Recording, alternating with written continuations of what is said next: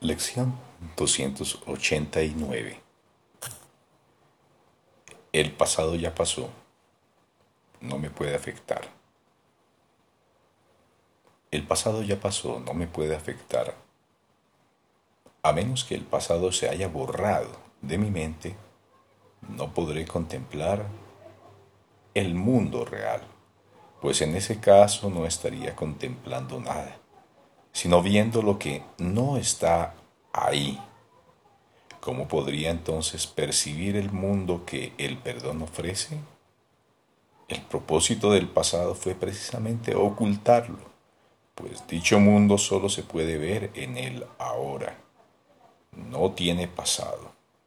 Pues, ¿a qué se le puede conceder perdón sino al pasado? El cual al ser perdonado desaparece? Padre, no me dejes contemplar un pasado que no existe, pues tú me has ofrecido tu propio sustituto. Un mundo presente que el pasado dejado intacto y libre de pecado. He aquí el final de la culpabilidad. He aquí me preparo para tu paso final. ¿Cómo iba a exigirte que siguieses esperando hasta que tu hijo encontrase la belleza que tú dispusiste fuese el final de todos sus sueños y todo su dolor?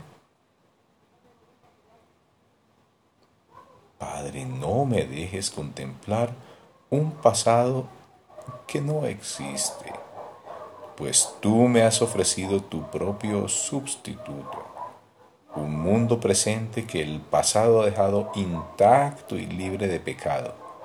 He aquí el final de la culpabilidad y aquí me preparo para tu paso final. ¿Cómo iba a exigirte que siguieses esperando hasta que tu hijo encontrase la belleza que tú dispusiste fuese el final de todos sus sueños y todo su dolor.